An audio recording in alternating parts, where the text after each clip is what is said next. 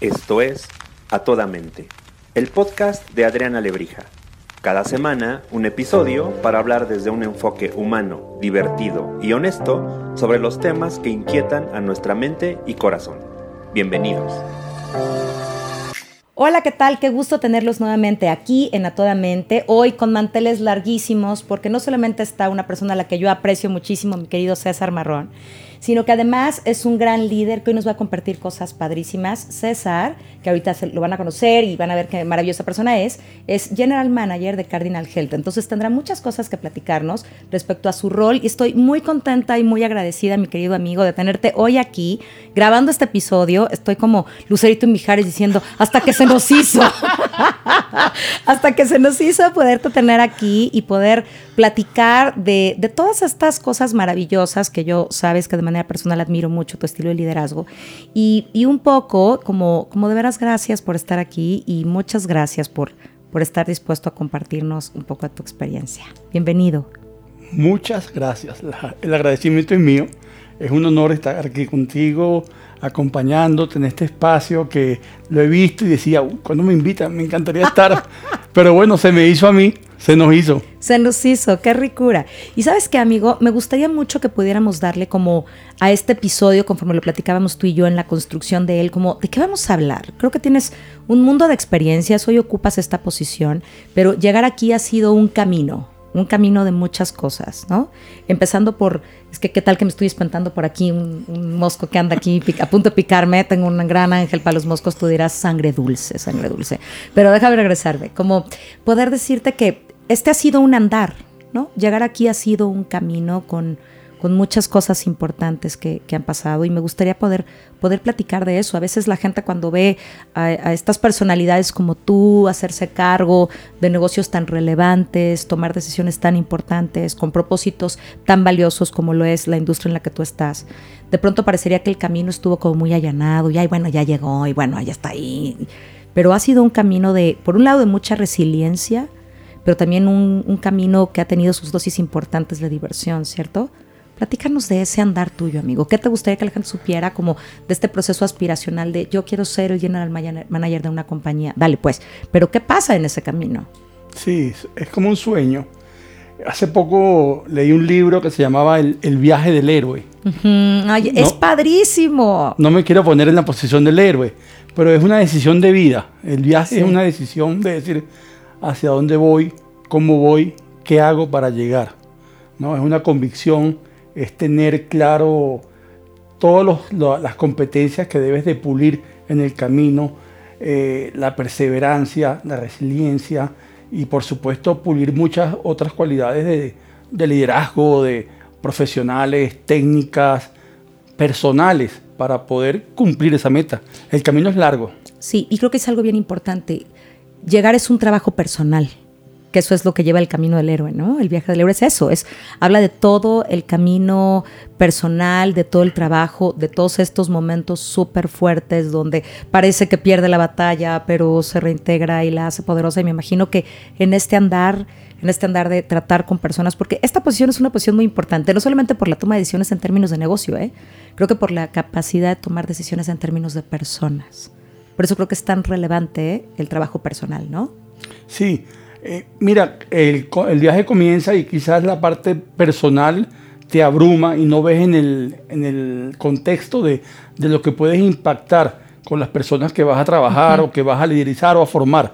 Pero en el tiempo te das cuenta que, que a la final ese es el, el, gran logro, lo que queda, lo que te satisface. He tenido experiencias de vida eh, ayudando el desarrollo de personas durante toda mi carrera que, que son las cosas que el día que me, que me vaya o me retire, pues diré, uy, gracias por esto, por aquello, por aquello. Es lo que te llena al final. Sí, sí. Y creo que en esto que dices, yo he tenido la fortuna, y de veras lo digo en serio, me consta, de verte un líder preocupado por la gente. ¿Qué tan fácil ha sido para ti ser un líder preocupado por la gente en un contexto donde finalmente en términos de negocio, la industria en la que seas, hagas lo que hagas, el número es importante. Y a veces parecería que hay como una lucha entre eso, ¿no? O alcanzamos el número o nos dedicamos a las personas. Y, y esto ha sido un andar. Hoy justamente en la mañana platicaba con un equipo con el que tuve la oportunidad de convivir hoy y decíamos, híjole, es que antes lo importante era el número, ¿no? Y ahora ya lo importante es la gente. Creo que siempre ha sido importante la gente. Lo que pasa es que hemos confundido por las tendencias, ¿no? Ahora vamos por esto y ahora por lo otro, pero creo que al final del día siempre quien ha hecho los números posibles es la gente. Pero en tu andar, César, ¿cuál ha sido como esta clave, la que tú dices, híjole, creo que en este viaje del héroe, en este trabajo personal, en esta resiliencia, en este disfrute, creo que puntos relevantes han sido... Mira, el proceso es el mismo, el objetivo es el mismo, el número se consigue a través de la gente el número es cortoplacista, la gente es largoplacista, eh, la gente es mm. inversión, el número es sencillamente algo transaccional. ¿no? no hay manera de que los objetivos se logren si no es con, construyendo un buen equipo, eh, alineando un equipo, teniendo objetivos claros, teniendo una visión de futuro, de crecimiento eh, sólida, estable y alineada. No hay manera. Y me encanta lo que vas a decir de cortoplacista y largoplacista, porque sí, porque creo que lo que tenemos hoy los líderes que lograr, y yo que he tenido la fortuna incluso en algún momento de esta historia laboral, coincidir en trabajar con algunos de tus equipos, es tengamos esta mentalidad infinita, ¿no? No seamos cortoplacistas, y es lo que hay que lograr en la gente. Esta es la meta de hoy, pero mañana es otra. ¿No? Y hoy el camino está padrísimo, pero mañana tiene sus bajadas. Y hoy vamos de subida y qué emoción, pero mañana vamos de bajada. ¿Y cómo vamos a hacer para que la gente siga teniendo este nivel de energía, de gana, de acompañar a este héroe, usemos el concepto, en este camino que a veces no pinta tan fácil, ¿no? A veces yo veo las, las metas y escucho los números que ponen las organizaciones y digo, no, no voy a decir nada. ¿Qué es ese número? No sé cuántos portafolios de dinero serían esto junto. No hablan de no sé cuántos millones de quién sabe cuál y digo, Dios santo, wow, ¿cuánto es eso? ¿No? Y, la gente lo habla como si estuviéramos pidiendo tres cocas, o sea, cualquier cosa. Y, la verdad es que hablan de grandes cosas con las que están súper comprometidos, pero esa meta puede cambiar. Esa es la de hoy, mañana será otra. Pero la gente, los valores, el propósito, y ahí me gustaría meterme porque me consta, y lo hemos hablado tú y yo, en, sesiones de trabajo, en coaching, en cafecito, eh, la importancia del propósito en el liderazgo y en la formación de equipos, ¿no? Sí, sí, 100%. Fíjate que hay algo que cada persona, cada líder, pues va formando su estilo, ¿no? Eh, yo por lo general tengo un, estilo dinámico, complemento todas las formas o los tipos de liderazgo, pero generalmente trato de acercarme mucho en lo personal, entender no solamente qué piensas, cómo lo piensas, sino por qué lo piensas. Y entender también qué quieres, hacia dónde quieres moverte, de qué manera te hago entender, somos un equipo, yo estoy aquí para ti y tú estás aquí para mí y somos un equipo en pro de un objetivo. Creo que esa es la parte básica, entrar a, romper esa primera, ese primer celofán, cuando te presentan y, uy, este me, ¿qué me viene a hacer? ¿Qué me viene a decir? ¿Cómo será? ¿Cómo no será? Creo que eso es lo clave. Y, dice algo bien importante, porque a veces pensamos que la posición de liderazgo tiene que ver con derechos, pero en realidad tiene que ver con deberes. ¿no? Y entonces es cómo estoy aquí para ti, para, para que nunca tengas, nunca esté sola tu mano, pues. O sea, a ver, si no puedo darte yo la mano, ¿quién del equipo va a ser una mano sólida para recibirte y acompañarte para llegar a ese resultado. Y me parece que es bien importante poder hacer que tus valores, dime qué opinas, que tus valores y los valores de la organización y los valores del equipo estén conscientemente alineados, porque si no se nos va quedando gente abajo del barco, ¿no? 100%. Eh, creo que cada quien hoy, hoy pensaba, va alineándose en la, el tipo de empresa que uno siente que, que es símil con su perspectiva, su propósito, y en mi caso, yo, yo he estado los últimos 23 años de mi vida. O sea, hace como acabando de salir de la escuela, como a los seis meses. Tuve otras cositas por ahí, pero eh, sí. Te estoy echando la mano, te estoy echando la mano, déjate ayudar, déjate ayudar. y, y mira, yo me siento muy contento porque siento que lo que hago de una u otra manera está ayudando a gente a tener una mejor calidad de vida. Sin duda. Eh, y eso es algo que, que parte y que compartimos por lo general las personas que trabajamos en la industria. Entonces, eh, que, cualquier acción que hacemos la estamos haciendo en pro del acceso de un medicamento, de un, de una, de un medical device, de cualquier eh, este, accesorio que pueda ayudar a que alguien viva. Entonces eso, esa parte es muy bonita. Es un propósito increíble. Es un propósito increíble. O sea, creo que yo nunca voy a olvidar una experiencia que alguna vez alguien me contó de la industria hace muchísimo tiempo y me pareció súper relevante, porque, y además, si mi memoria no me falla, era un becario. Ok. ¿ok? Y entonces, eh, pues el becario, ¿sabes? Con toda la ilusión de estoy llegando a la organización y qué tal que si me contratan y me quedo y ta, ta, ta, ¿no? Sabemos ese, ese rol y ese momento del becario, que me encantan los becarios de ahora, que no son los que eran antes, que era de verdad nomás vete por las copias, ¿no? Hoy sí hay todo un reto y hay un proceso formativo interesante. Bueno, el caso es que hasta chavo eh, cuenta en una sesión cómo alguien le pide algo. Y entonces dice, no, pues yo soy el becario, ya me voy, ya estuvo. Entonces ya casi casi reloj checador, paga la computadora, va y se va y no lo atiende. No es más, estoy mintiendo. Como que ve el correo, alcanza a ver el correo, mentira, alcanza a ver el correo, ve como el título y dice, ay no, ya mañana. Y cierra la computadora y se va. Y entonces algo pasa al día siguiente, no lo puede atender y entonces lo atiende, digamos, dos días después. Y para cuando lo ve, que quiere meter velocidad, eh, entiendo que el medicamento o la acción que tenía que ejecutarse era para alguien que estaba en un momento crucial de vida o muerte. Ujú. El caso es que por esta acción no recibió esto. Y entonces decía, yo no puedo, en mi vida, me dedica a lo que me dedique, no voy a dejar nunca algo que sí veo para mañana, porque quizá ya mañana no sirva de nada. Y me acuerdo súper fuerte porque decía, wow, es un chavito, o sea, qué fuerte, pero qué relevante, porque ahí hay propósito. Sí, sí, totalmente. Ahí hay propósito. Yo veo a la industria, y, y tú lo sabes, muchos clientes que son de la industria, y, y yo estoy compradísima con el propósito. El propósito es un propósito súper relevante. Trabajan un chorro, y entiendo por qué trabajan un chorro. Y ese propósito en algunos momentos, te, cuando hay diferencia de ideas, de, de estrategias, de visiones, te ayuda a, a centrar. Ay, qué padre, háblanos más de eso. Claro, me hace todo el sentido. Claro, por ejemplo, mira, este, hagamos esto, aquello, no, es que esto por acá, o siempre sale alguien, esto no es rentable, esto no es financieramente justo.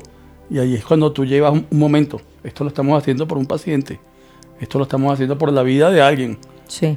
No, no, no, no es 100% un, un negocio. ¿No? Sí lo es, pero Sí, sí, tiene claro. un sentido más allá. Claro, y la rentabilidad, y además lo es todo. O sea, todo es un negocio, eh, la vida eh, tiene muchos y todos los momentos son transaccionales, de las mejores relaciones que tenemos que tener con la- en la vida es con la lana, la vamos a necesitar hasta cuando nos moramos, pues para que te velen, ¿no? Eh, entonces, claro que es importante y es un negocio, pero, pero el objeto social, el propósito, el motor, el, el foco Es el claro. paciente y ese es muy claro, no hay manera de que se pierda, ¿no? No hay manera. Entonces, eso te sirve para sentar la base. Con el equipo para alinear, para decir, ok, construyamos en base a, este, a esto que queremos, a este acceso, a, poder generar mayor educación médica para los doctores, para las enfermeras, para todos los stakeholders, tomadores de decisión o no, dentro de la industria. Entonces vas, vas construyendo muy focalizadamente. Y ves la relevancia de lo que haces, que eso me parece súper importante. O sea, independientemente de que el número tienes que llegar y tú como general manager tienes que decir, a ver, ¿qué hubo? La rentabilidad porque te la van a pedir y la tienes que dar, eh, me parece que ves la relevancia de todas las acciones, 100%. ¿no? Todo- todos los días, todos los días. Sales a, a campo, sales a un hospital, sales a, a una clínica, lo ves a la gente eh, en, en su, en su aventura allí diaria y en su proceso de ser operado, de una consulta, de, de poder este, obtener un servicio, de una afección, cualquier cosa. Oye, dime una cosa. Háblame de resiliencia en este modelo de liderazgo.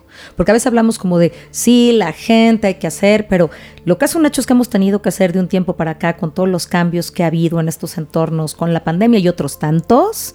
eh, hemos tenido que ser mucho, muy resilientes eh, como individuos y los líderes para poder acompañar a estos individuos. ¿Qué, qué pondrías, amigo? La resiliencia es un tema que primero apasionante, pero que se va desarrollando todos los días. Yo a veces que ahí digo, wow, ya que es esto, porque ya a la final va cayendo en una obsesión, ¿no? Cuando tienes, A ver, una meta, cuando tienes una meta tan clara que sabes, me puedo caer mil veces, pero voy a llegar y me voy a levantar mil una vez. Y, voy a llegar cuando tienes claro tus objetivos, tus sueños, no hay nada que te detenga. Ya a la final la resiliencia la manejas, aprendes, eh, escuchas, eh, tomas diferentes decisiones, pero se convierte en una obsesión, es lo que te da fuerza. Dime una cosa, en este camino tuyo como líder que hoy te puedes sentar en estas sillas que toman decisiones, que eso me parece divino, más allá de, de la nomenclatura y todos los adornos lindos que acompaña una nomenclatura de estas, creo que una de las cosas más padres es verdaderamente estar en esa posición para poder tomar decisiones de impacto. ¿no? Eh, y hablábamos al principio de sí, de esto, de se vuelve una obsesión levantar, me caigo, me vuelvo a levantar, pero lo logro y voy por esta meta. ¿Qué ha sido de las cosas en las que has tenido que ser más resiliente? Y, me refiero a este proceso de, poder lograr este sueño, de trabajar en una industria como esta, de estar a cargo de un equipo, de formar gente, de ser un tomador de decisiones, de tener una influencia en los otros para que pasen cosas, de saber que tus decisiones no quedan en un impacto chiquito, sino que claro que llegan al paciente, pues, porque tú estás en esa posibilidad de tomar decisiones. ¿Qué, qué han sido estos momentos como de resiliencia pura en tu carrera que te permiten hoy estar aquí? Porque si es algo bien importante, hace ratito se convierte como una obsesión, me, me caigo y me levanto. Pero para, para levantarse, para ser realmente resilientes, que creo que en estos tiempos hemos eh, hasta desvirtuado un poco el concepto, ¿no? Yo digo, ay, ojalá, yo creo que yo no he tenido que ser del todo resiliente, ¿sabes? O sea, mi vida ha tenido sus caídas, sí, pero, pero de esas que te puedes levantar con unos raspones y sigues, ¿no? Pero hay gente que ha tocado fondo, fondo, fondo, fondo, y ahí sí es salir fortalecido, pero de lo más profundo de los fondos. Otros es, bueno, me caí, me sacudí, me dolió, lloré, pero me levanté. Pero, pero en este andar, hasta el hecho que estés hoy aquí, amigo. Sí, eh, es muy poderoso lo que, lo que comentas. Eh, la resiliencia es mágica, de verdad que, creo que es como una fuerza interna, que te va a hacer, no, no como decíamos, levantarse mil veces, sino que te va a, a pensar, te hace, te genera creatividad, te genera innovación, buscas las maneras. cuando tienes algo tan claro en tu vida, pues no hay nada que te va a detener, ¿no? Y yo creo que ahorita que decías un ejemplo de los últimos tiempos que todos hemos pasado es la pandemia. La pandemia llegó y nos cambió y mucha gente no la soportó.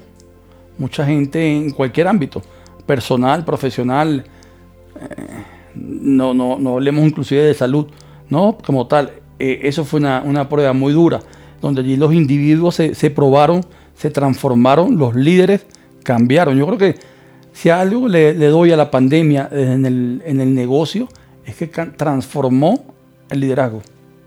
Hoy el liderazgo es totalmente distinto a lo que era hace cinco años. ¿Cómo es hoy, amigo?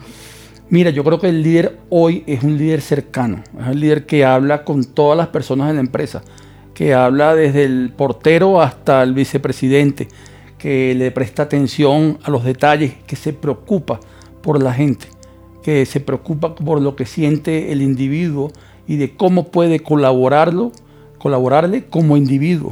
Eso antes no existía. No, yo, y fíjate, dice algo bien interesante. Creo que hemos puesto una mirada. Yo me puedo jactar de que siempre he intentado ser una persona cálida. ¿Ok? Y, yo puedo pasar la que decirle, hola señor, buenos, ay, buenos días. Y como que siempre ha sido así. Pero hoy, claro que hago preguntas que antes no hacía.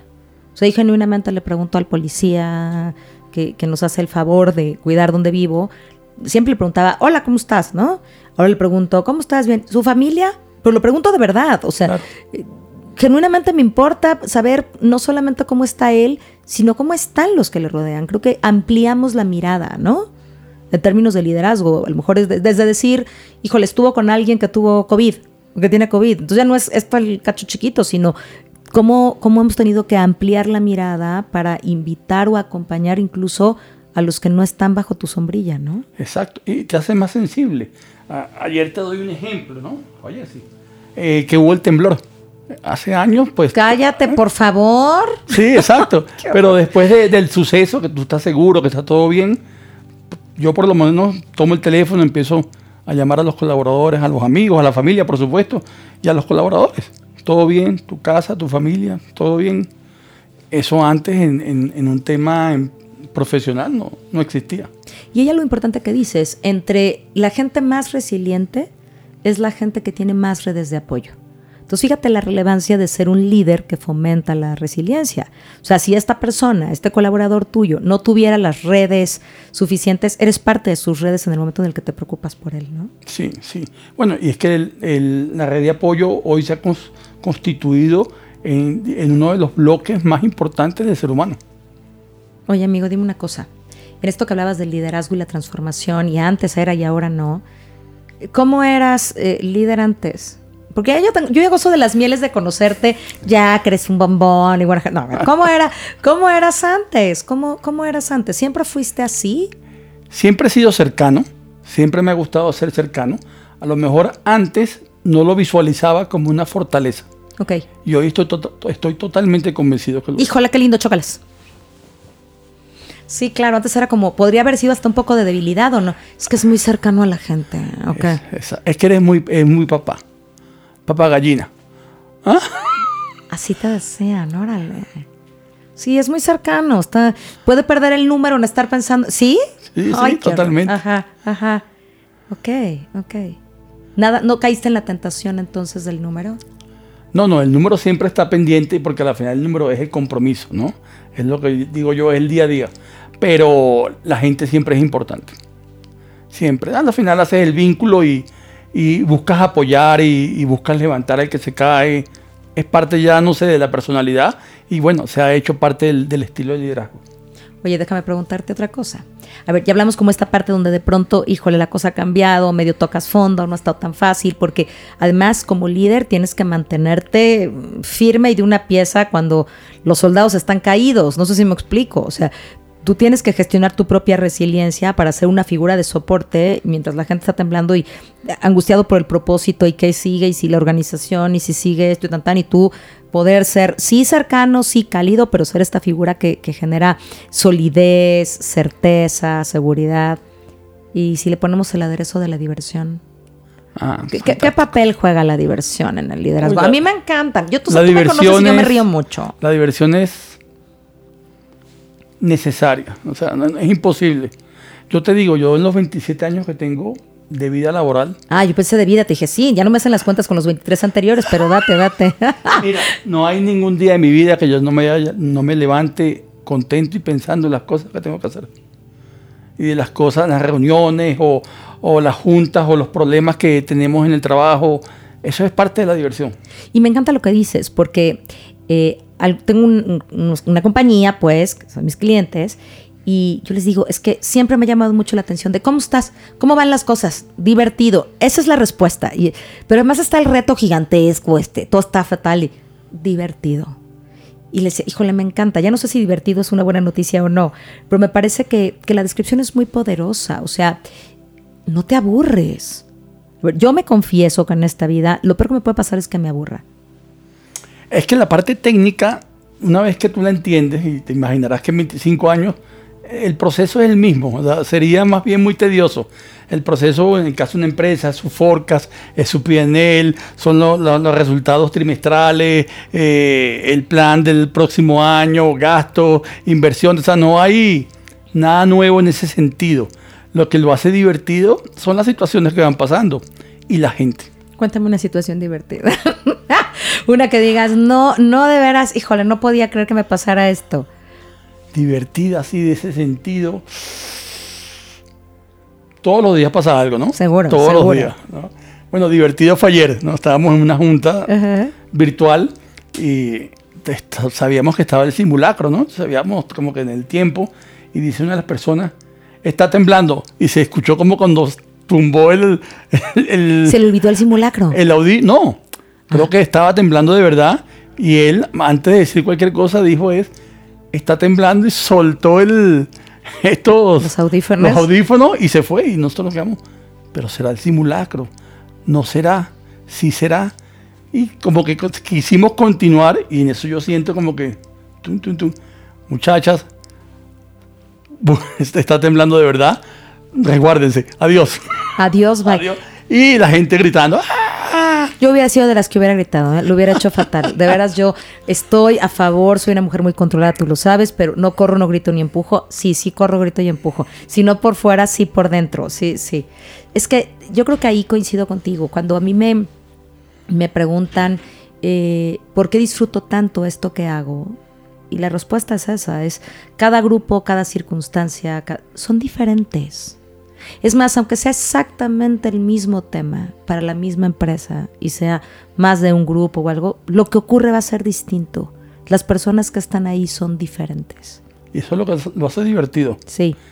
Mira, yo he trabajado en mi vida como en, ¿qué será? 8, 7 empresas. Y en cada empresa, pues tú conoces, haces vida con 30, 50 personas. Y cuando termina el ciclo, pues eh, qué bonito es ver que tú de esas 50 quedas haciendo amistad con 5 o 6, que es un excelente promedio, el 20%. Quedas haciendo amistad con, con proveedores, tu caso, con mi caso. Sí. Este, quedas haciendo, bueno, o no amistad con alguien, sencillamente hasta ahí llegó la, la relación. O este, en el siguiente trabajo empiezas a notar mismas situaciones con diferentes actores y diferentes niveles de pensamiento, ¿no? Eh, los, mismos problemas, me dijo, no me dijo, yo sentí, él no me escribió esto, y por qué le pones entonación a las palabras del. A la final te vas convirtiendo, cuando eres un líder cercano y que genera confianza, en un coach. Y eso me, me invitó, me estimuló a, certificarme como coach de vida. ¡Eso! Eso, colega. ¿Ah? Sí, pues sí. Eh, y, es algo que, me está gustando muchísimo, pensando ya en más adelante, pero creo que, es una labor parte de la formación. trabajamos juntos, ¿tú qué sabes? ¿Tú qué sabes? ¿Tú qué sabes que en un día de la vida te pasas de, este, de esta silla? Me paso para el otro lado. Te pasas para esta silla. Sí, y sabes que eso que dices es bien importante porque la vida laboral es, yo digo que es una escuela permanente. ¿No? No hay piezas terminadas. Todos estamos en constante transformación y en constante creación. No hay, no hay pieza terminada. Y materia que no apruebes, la vas a tener que volver a cursar. Entonces, sigo conteniendo una bronca con la gente que es así, te va a volver a tocar. O sea, a mí pasa cuando la gente me dice, me quiero cambiar de trabajo. Y mi pregunta es, ¿por? Y de veras, no, no, ok, ¿por? No, este, por, y, voy acorralando, acorralando hasta que la versión es, imaginemos, porque no puedo con César. Ok, nada más te quiero decir una cosa, está bien. Nada más asume que mientras tú no gestiones la relación con César, solamente te vas a, a cambiar de escritorio y te vas a encontrar a otro César. Tal cual. ¿No? O sea, la vida laboral es, es este, este proceso de cercanía, de trabajo personal, eh, entender la dinámica y la cultura es un trabajo personal, más allá de que sea fuera. Empatar con tus valores con los otros es un trabajo personal. El trabajo debe ser una expresión de la conciencia, amigo. Qué bonito. Te la presto. sí, tiene que ser una expresión de la conciencia. Nos tenemos que dedicar a eso que exprese lo más profundo de nuestra conciencia. O sea, cierto que decías, el propósito. Claro, el propósito es una expresión de tu conciencia, no que te dediques a algo que no te representa. Sí, totalmente. ¿Te hace sentido? Me hace mucho sentido, mucho sentido. ¿no? Y, justamente a eso yo le, le agrego que, que el trabajo o tu paso por un trabajo es también tu marca personal que tú le dejas en el desarrollo de una persona. Sí. En cómo estás este, de una u otra manera impactando su, su crecimiento y su aprendizaje y de cómo él va a tomar cosas tuyas para formar su propio liderazgo. Y mañana pues seguirá entregando el testigo. No, y me encanta, porque sabes que además pensaba, en, este, en este proceso de acompañamiento y de modelaje, ¿no? La relevancia que tiene ser un líder cercano, un líder que favorezca o sea un facilitador de procesos resilientes, un líder divertido, porque, ok, si yo me convierto en tu reporte, pues ya tengo años de mover el abanico y lo de menos es que diga, ay, no, no, mi César, ¿qué? Pero si estoy verde, verdecito, nuevo, nuevito, mi carrera, mi vida laboral va a depender tanto de mi experiencia contigo. O sea, yo siempre digo a mis coaches, de verdad, échenle muchas ganotas con los nuevos, pero muchas ganotas. No el nuevo en la compañía, sino el nuevo en la vida laboral, porque podemos hacer que su vida laboral sea extraordinaria, de mucho disfrute, o podemos hacer que su percepción de la vida laboral sea terrible.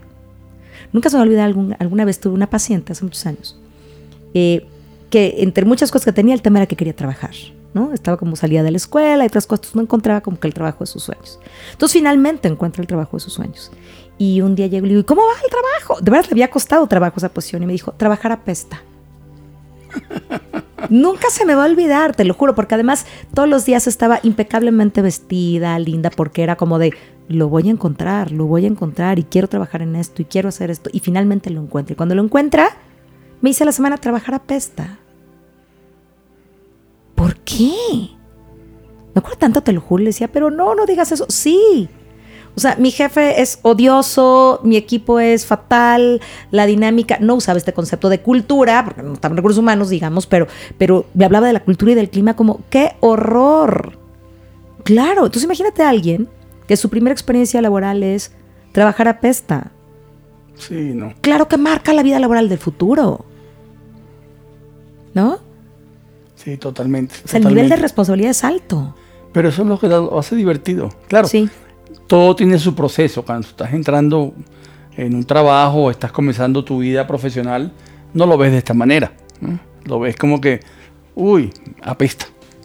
¿No? Pero No sé, yo creo que lo ves dependiendo De la experiencia que tenga. Claro, por eso es que creo que recibir a estas nuevas generaciones en el ambiente laboral es súper importante.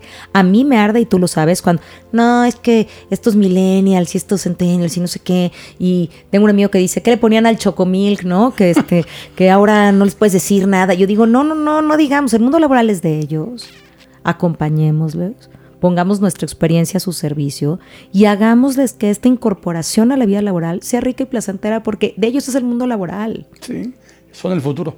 Es el futuro. Bueno, ni siquiera el futuro, es el presente Exacto. y el futuro, pero es el presente. Entonces, hagámoslo fáciles para que trabajen con diversión, con resiliencia, con amor, con propósito, porque además estas generaciones, si algo tienen claro, es el propósito. 100%. O sea, estas lo- generaciones lo van por el a toda costa. Estas generaciones van por el propósito. Las nuestras no, ¿eh? Yo me acuerdo perfecto cuando eh, decidí que iba a estudiar psicología. Primero iba a estudiar derecho y entonces ahí todo mundo estaba muy contento. Y después, te, te cuento que está muy divertido, pero cuando dije que iba a estudiar psicología decían, ¿qué, vas a hacer siendo psicóloga si tú ibas a ser abogada? Historia corta, muchos años después me hice una prueba, ¿qué era? Eh, una carta astral de la no sé cuál, y salió, te lo juro, y salió, podría ser psicóloga o abogada. Decía, ven, les hubiera dado eso y les hubiera dicho, ahí está, tranquilos, ¿no? Pero me acuerdo que familiarmente, mi mamá estaba como muy de, ay, sí, sí, pero familiarmente, apoyándome, pero familiarmente era como un, no, te vas a morir de hambre. No es importante el propósito, ¿eh? Sí. Y le pasó a todo el mundo de mi generación. No, me- estoy totalmente de acuerdo contigo. ¿De Este, qué vas a vivir? ¿En ¿Cómo vas a ganar? ¿Qué ¿Cómo vas a ser artista? ¿Cómo vas a hacer esto? Claro. ¿No? Ay, quisiera ser escritor. No, no, no te vas a morir como que escritor. O sea, lo que fuera, pero no estaba acompañado de la caja registradora que dijera, ting, ting, ting, entre dinero, te vas a morir de hambre, no tienes que estudiar eso. ¿Cuánta gente estudió aquello que en sus casas, eh, alguien de la familia, porque tenía libros, porque tenía no sé qué, y entonces nos ahorramos lana y ahí hay lana y dale? Cuando estaba completamente alejado del propósito. Y estas generaciones tienen un propósito súper claro y lo defienden con todo. Tal cual. Lo vivo en carne propia. Mi hijo entró a la universidad. Quiero ser abogado. Súper. Hazle la carta astral que Siempre es bueno, siempre es bueno abogado, ¿no? Hace menos de unos meses, no, quiero estudiar animación digital. Oye, ¿y, Mi lucha- primera- y mi luchaste prim- con, tu, con tu mentalidad? O, o Mi- no? claro, mi primer pensamiento es te vas a morir de hambre. ¿no? Ajá. Pero después me quedé pensando, veo Después todo, investigué y como está sí el mundo, investigué y dije, no, no, está bien, puedes hacer mejor que un abogado. Sí, claro. Sí, claro, por completo. Y entonces el propósito es más importante. Y el propósito creo que está vinculado a la diversión, porque el propósito está vinculado a la pasión. Y si haces cosas que te apasionan, te divierten y te conectan y tal, tal. Hacer lo que te gusta. Hacer lo que te gusta. Hay gente que, que tiene unas cualidades, unas competencias y debe de buscar lo que, para lo que es bueno. Y hay gente que tiene otras. ¿Cómo llegaste hasta aquí, amigo? ¿Hasta aquí a dónde? No hasta aquí donde estamos sentados hoy, pues, agarré insurgentes. ¿Cómo llegaste hasta aquí, hasta este camino, hasta esta posición? ¿Cómo seguiste este sueño?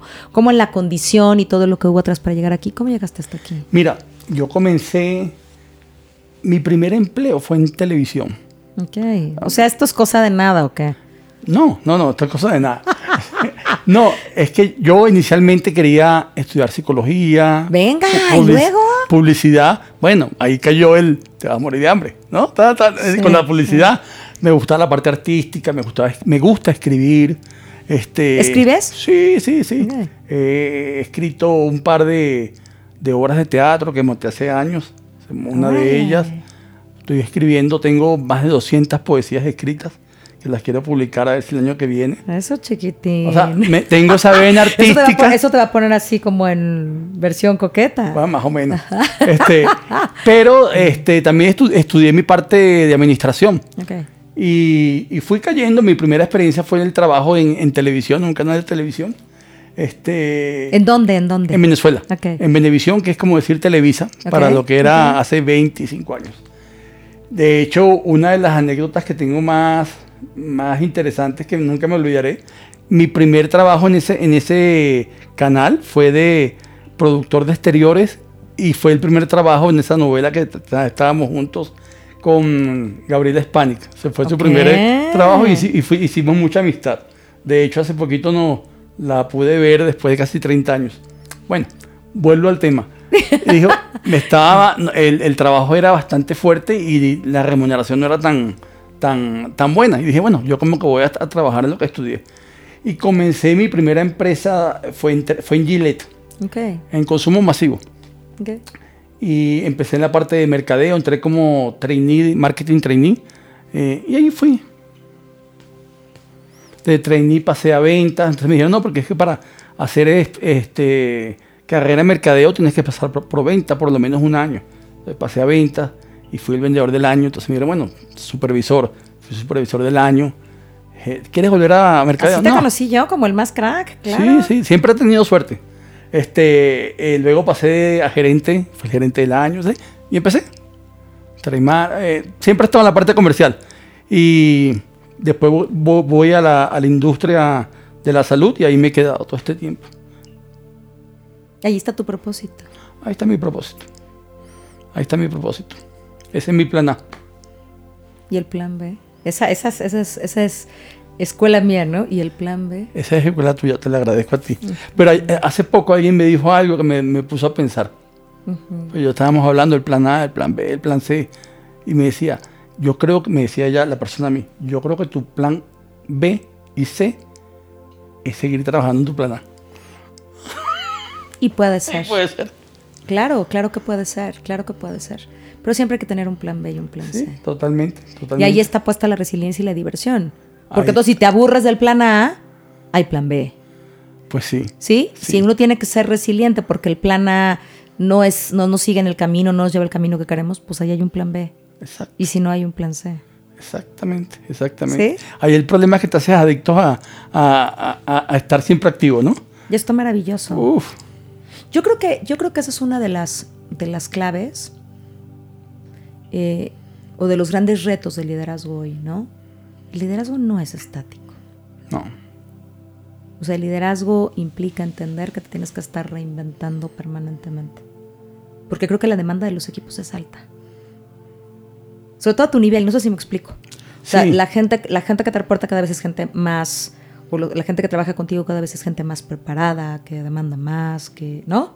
Que Sí. reta más. Y eso está maravilloso porque se convierte en un impulsor, en un impulsor de carrera para que también tú tengas más cosas que ofrecer y dar, ¿no? Sí, no, y el hecho de que también tú estés involucrado en muchas cosas hace que también tengas que co- coincidir con estilos, tendencias, diferentes este, tipos de personas, o sea, que aprendas muchas cosas fuera de la parte profesional que te van a, a la final, te van a servir, las vas a, lle- a llevar a, todos los ámbitos y las vas a poner en, en práctica o las vas a poder socializar y ser más empático. Y me gustaría como ir, como pensar en ir, en ir quizás cerrando con eso, pensando en empatía, en el liderazgo empático, ¿sabes? ¿Qué te gustaría que la gente que nos escucha se quedara del episodio de hoy?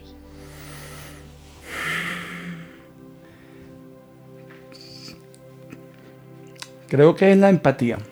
Eh, dijiste una buena, una buena palabra. Creo que este es un viaje, tu vida profesional, a lo que te dediques, a una empresa, a un emprendimiento, a cualquier cosa, es un viaje.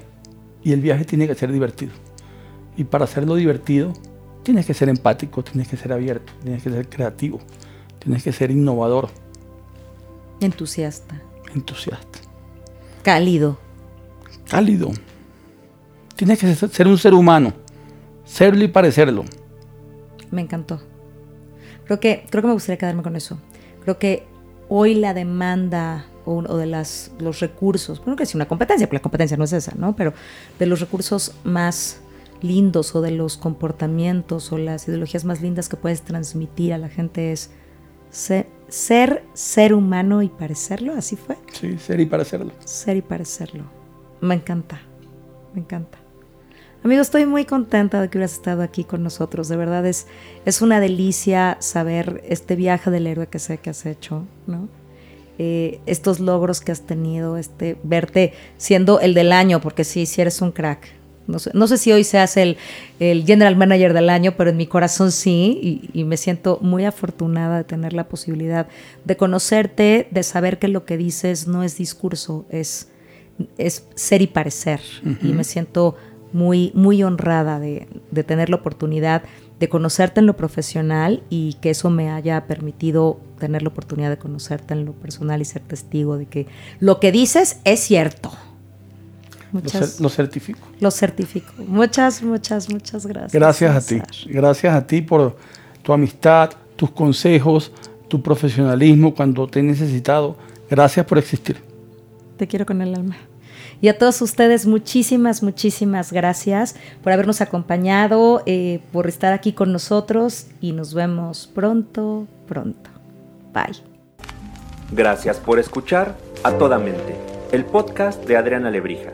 Nos escuchamos la próxima semana.